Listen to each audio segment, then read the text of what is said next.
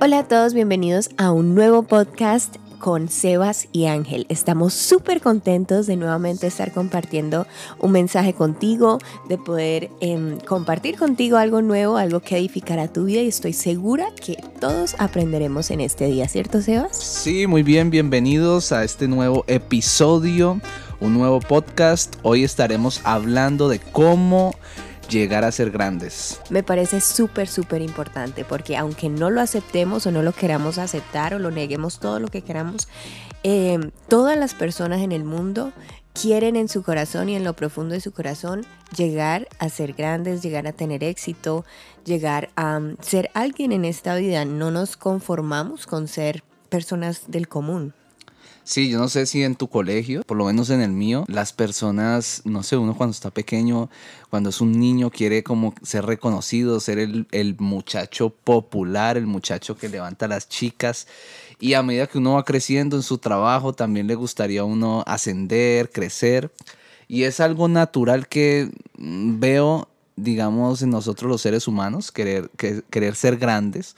Y tal vez de una manera equivocada a veces pensamos que está mal. Y pienso yo que no es algo que está mal, no está mal querer lo mejor, no está mal querer ser grandes, pienso yo. Pero en este mensaje de hoy vamos a mirarlo. Si no está mal, ¿cómo podríamos llegar a ser grandes? ¿Qué tal si empezamos leyendo unos versículos de Marcos 9, del versículo 33 al 37? Dice así, llegaron a Capernaum cuando ya estaba en casa, Jesús les preguntó, ¿qué venían discutiendo por el camino? Aquí le está hablando a los discípulos. claro. Cuatro dice, pero ellos se quedaron callados porque en el camino habían discutido entre sí quién era el más importante. Entonces Jesús se sentó, llamó a los doce y les dijo, si alguno quiere ser el primero, que sea el último de todos y el servidor de todos. Luego tomó a un niño y lo puso en medio de ellos, abrazándolo, les dijo, el que recibe en mi nombre a uno de estos niños, me recibe a mí, y el que me recibe a mí, no me recibe a mí, sino al que me envió. Bueno, eso es tremendo pasaje. Sí, tremendo pasaje, de verdad que sí. Están los, están los discípulos hablando bobadas, están discutiendo. Eh, bueno, ¿y quién será el más grande entre nosotros? llega Jesús y los ve discutiendo y les dice, bueno, ¿y ustedes qué es lo que están discutiendo? No, pues ¿quién es el más grande entre nosotros, Señor? y el Señor les responde lo más poderoso que hay. Y es el que sirva, el que más sirva, ese es, el, más, grande. grande. Sí, qué bobada. O sea, de verdad uno mira esto y uno dice, qué bobada uno estar delante de la presencia del Señor, o sea, delante del Dios Todopoderoso, de, de Jesucristo, de Dios hecho hombre, y estar pensando o, más bien como que eh, alegando con el otro, ¿quién es más grande? Sí, pues es una rebobada, pero yo, yo particularmente me identifico con esa discusión en algún momento de mi vida, ¿no? Inclusive quiero confesar que este, este es un tema que Dios me ha venido eh, hablando a mí, porque cuando uno tiene, no sé, un deseo de servir a Dios, un deseo de hacer algo eh, para él uno siempre como espera como, como crecer, ¿no? Como ser grande en lo que uno está haciendo para él. Pero bueno, antes de continuar, quiero que mm, lo primero, lo primero, el primer tema que quiero que toquemos es que es que siempre queremos grandeza, pero sin un proceso. Por lo menos nuestra generación o las generaciones que nos siguen quieren grandeza, pero sin un proceso y eso es algo que no va. Así no es como, como Dios eh, actúa en nuestras vidas. ¿No crees eso? Es que muchas veces vemos en los jóvenes, especialmente en, esta, en estas generaciones que vienen, que quieren todo inmediato. ¿No has visto eso? Sí, claro. Que es como la generación microondas. Quieren todo en cuestión de segundos, en cuestión de minutos. Entonces, eh, nos hemos acostumbrado a esa a esa forma como tan rápida de conseguir las cosas que nos cuesta mucho trabajo aceptar la, eh, el proceso que Dios tiene para nosotros y la paciencia. Nos cuesta trabajo tener paciencia para poder lograr las cosas. Exacto. La realidad es que cuando uno le entrega su vida realmente a Cristo, uno sencillamente se despoja del, digamos, del camino que uno tenga que trazar, que tenga que caminar y uno dice, bueno, Señor, tú siempre, pues tienes el control de mi vida y las cosas van a suceder cuando, cuando tengan que suceder, así de sencillo. Cuando tú lo quieras. exacto. Y lo otro que quería decir es que a veces quitamos, o más bien, cuando dejamos de mirar a Jesús y empezamos a compararnos, como dice el pasaje, uy, ¿quién es el, quién es el más grande? Entonces empezamos a como a estancarnos, ¿no? En otras palabras, si usted quiere estancarse, empiece a compararse. Eso de la comparación es algo que se ve muchísimo en las iglesias, en los líderes, incluso eh, lamentablemente entre pastores también se ve eso de compararse, de estar mirando quién está adelante, quién está atrás, quiénes tiene más que yo, quién tiene menos. En el ministerio hay veces se ve mucho eso y también en el trabajo. Uno le pregunta mucho a las personas, bueno, ¿y cuál es, cuál es como esa esa característica o, ese, esa problemática principal en tu empresa o en tu o donde tú trabajas. Y la mayoría de las personas dirán la envidia. ¿Y la envidia por qué se da? Porque se está comparando la una, una persona con la otra. ¿Qué están haciendo los demás? ¿Qué no estoy haciendo yo? Y eso me parece que ha deteriorado mucho tanto el cuerpo de Cristo como em, como la vida de las personas como tal, estarse comparando con los demás. Yo creo que mm, debemos de dejar de, perdernos en lo que queremos obtener y más bien enfocarnos en lo máximo que podemos dar. Porque me ha pasado, me ha pasado que, que uno empieza a compararse, ¿no? Y la verdad es que empieza, uno se empieza a comparar y ahí mismo se detiene el crecimiento de uno en cualquier área de nuestras vidas y eso no está bien. Exactamente, la comparación lo que hace es dividir la iglesia o dividir el cuerpo de Cristo, ¿no te parece?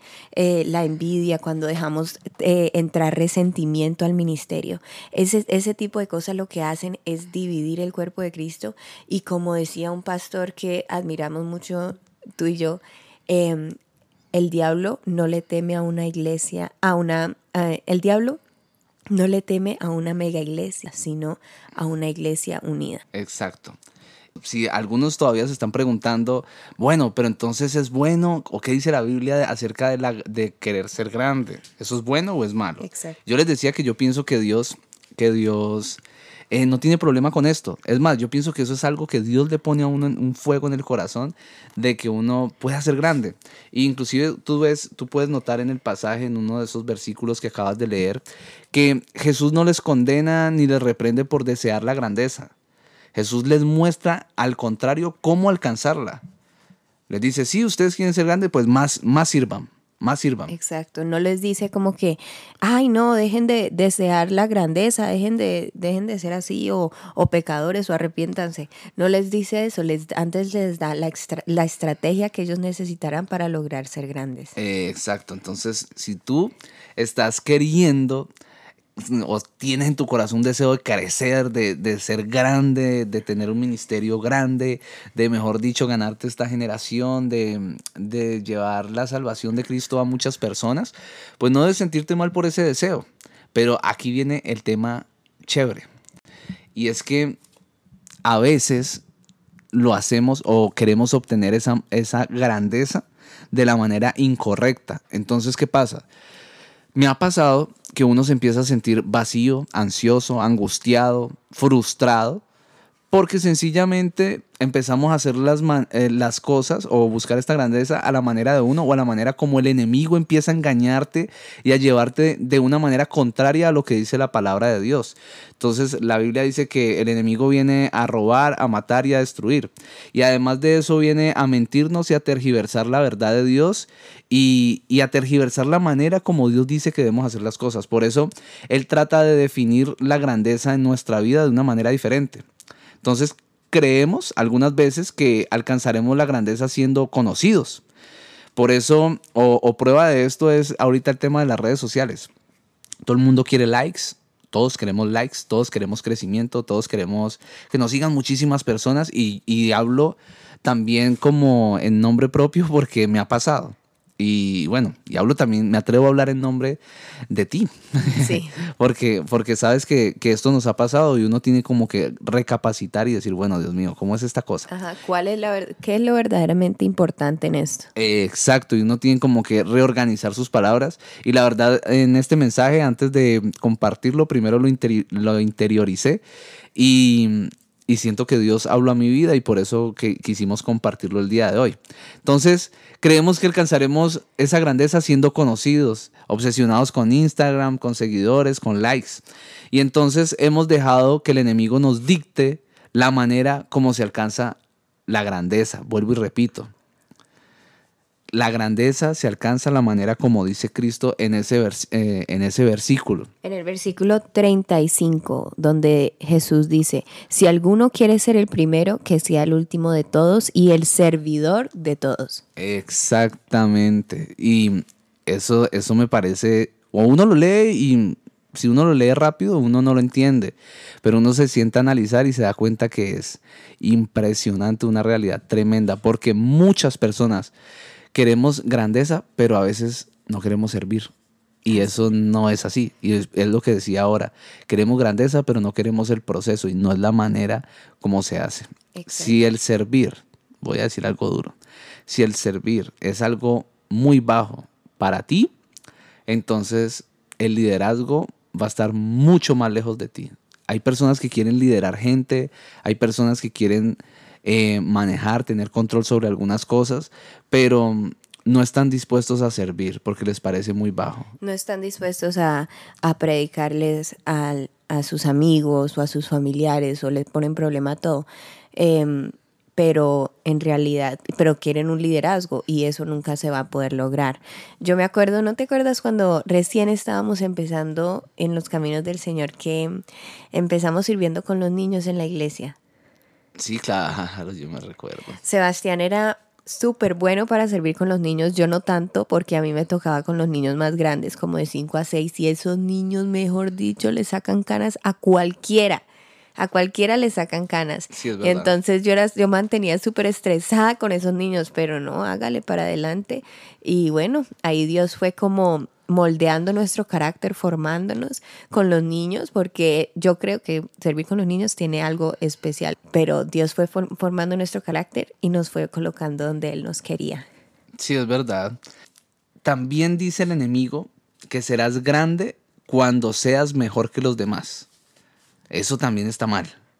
Y eso tiene que ver con compararse. Cuando estamos pensando, ay, sí, eh, voy miro, miro, no sé, el ministerio de otra persona y digo, yo tengo que ser mejor que esa persona. Y resulta que eso lo único que hace es que lleguemos a frustrarnos. Exacto. Porque a veces tal vez podamos ser mejores en algún aspecto, pero después nos vamos a dar cuenta que la persona nos, nos puede superar. Y a lo que, quiero, lo que quiero concluir con esta parte es que la grandeza no viene de ser mejor que otras personas, no, no viene de ser conocidos, sino que viene de un solo oyente o de una sola persona que nos está viendo y, ese, y esa persona es Jesús. La grandeza viene de Jesús. Así es. El versículo 37, eh, precisamente hablando de los niños, dice, el que recibe en mi nombre a uno de estos niños me recibe a mí y el que me recibe a mí no me recibe a mí, sino al que me envió, o sea, al Padre. Sí, es tremendo y es impresionante. Ahorita que Angélica y yo tenemos a Mía, nuestra bebé, pues uno se da cuenta de ciertas cualidades, eh, ciertas cosas que tiene un niño, ¿no? Por ejemplo, un niño no tiene la capacidad de, de expresar agradecimiento, no saben expresar agradecimiento, no entienden lo que hiciste por ellos, no te honran. No te dan un abrazo para decirte gracias. Muchas veces eh, cuando uno le sirve a un niño, o sea, uno le amarra los zapatos, uno le, no sé, lo peina, lo viste, le da de comer, eh, le prepara el desayuno, el almuerzo y la cena, mejor dicho, lo, le está sirviendo 100% al, al niño. Este niño no lo considera como un servicio a él y no es agradecido o incluso... Eh, con, con, uno o con los papás. Sí, o incluso le dices, no hagas eso o... Se enojan. Le salvas la vida y no te agradecen. Exacto. Como hablaba eh, un predicador que nos encanta, él colocaba un ejemplo de, uno, de unos niños. Decía que él estaba preparando su mensaje al lado de la piscina y eh, había un papá con sus tres hijitos y que ese señor se demoró por ahí unos 25 minutos, media hora en sacar a sus hijitos de la piscina eh, ya para vestirlo y para irse, porque los niñitos, no, no nos queremos salir, no nos queremos salir de la piscina, queremos seguir nadando, no sé qué. Oh, sí, y el papá los era... niños no sabían nadar. Ajá, y el papá, sálganse ya. Y los cogían, y, lo- y los cogía y los sacaban. Y después el otro se tiraba, y no, que se, se tiraba el papá detrás del otro, y bueno, mejor dicho, era un caos. Les decía, sal de ahí, que no sabes Ajá, nadar. sí. Y sal de ahí, Timmy, sal de ahí. Y, y bueno, eh, a lo que iba el predicador cuando compartía er- esto, era que ese señor le había salvado a esos niños la vida por ahí unas 100 veces en esos 25 minutos. Y aún así esos niños no, no, lo- no le agradecían. Ni siquiera lo entendían. O sea, se parece, es similar a lo que Dios hace con nuestras vidas. O sea, ¿cuántas veces Dios nos cierra puertas que queremos que se abran y uno, Señor, pero ¿por qué no me abres esa puerta? Y uno hasta se enoja y uno no entiende por qué no se abre esa puerta laboral, no se abre esa puerta en el ministerio, no se abre esa puerta en algún lugar. Y resulta que mm, Dios nos está diciendo, pues, inclusive así decía el pastor, eh, pues Sebastián, no te abro esa puerta porque eso te va a llevar a morirte, te vas a morir ahí, ese no es el camino y uno no puede entenderlo y uno ni siquiera puede agradecerlo. Y eso nos ayuda a entender un poco este pasaje cuando dice, si, ningún, si ustedes no pueden servir a un niño como este, no, ni siquiera me reciben a mí. O sea, cuando uno tiene la capacidad de servir a un niño, ya tiene la capacidad de servir al que sea. Exacto. En estos días le estaba diciendo a Angélica, mi amor, yo sé que es complicado el tema de, de cuidar a la niña y, y todo este tema, pero haz de cuenta que en mía está concentrada toda la iglesia de Cristo y tú la estás sirviendo a ella. Es una persona con la que Dios te está enseñando a servir sin recibir nada a cambio, sin que ella te pueda expresar las gracias, sin que sin ni siquiera pueda, uy, estoy hablando rarísimo, que ni siquiera ella puede entender que le estás salvando la vida, que la estás proveyendo y todo esto. Bueno, y hay que tener paciencia con las personas cuando nosotros vamos a servir, porque muchas veces nos vamos a encontrar en situaciones donde le vamos a servir a personas que ni siquiera nos van a agradecer.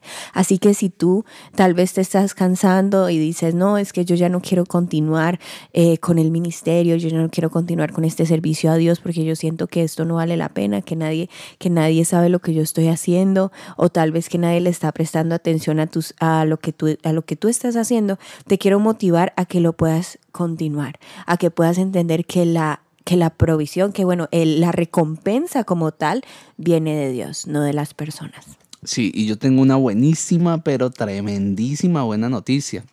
Y es que, primero, no está mal querer grandeza. Y segundo, todos podemos ser grandes, según esta palabra. Todos podemos ser grandes porque todos podemos servir. Y estas palabras no son mías, estas las dijo Martin Luther King.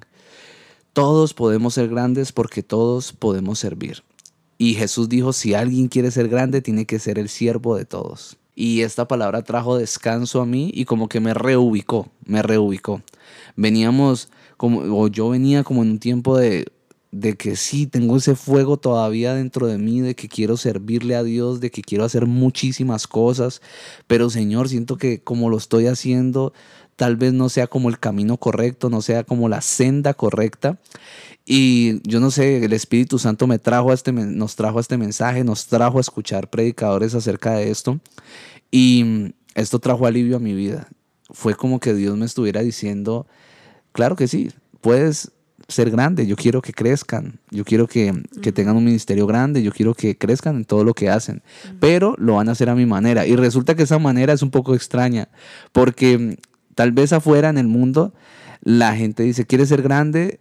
Pues camina hacia arriba, pero lo que Cristo dice en, en otras palabras es, ¿quieres ser grande? Camina hacia abajo, camina hacia abajo. Entonces es totalmente, ¿cómo se dice? No tiene sentido, no tiene sentido.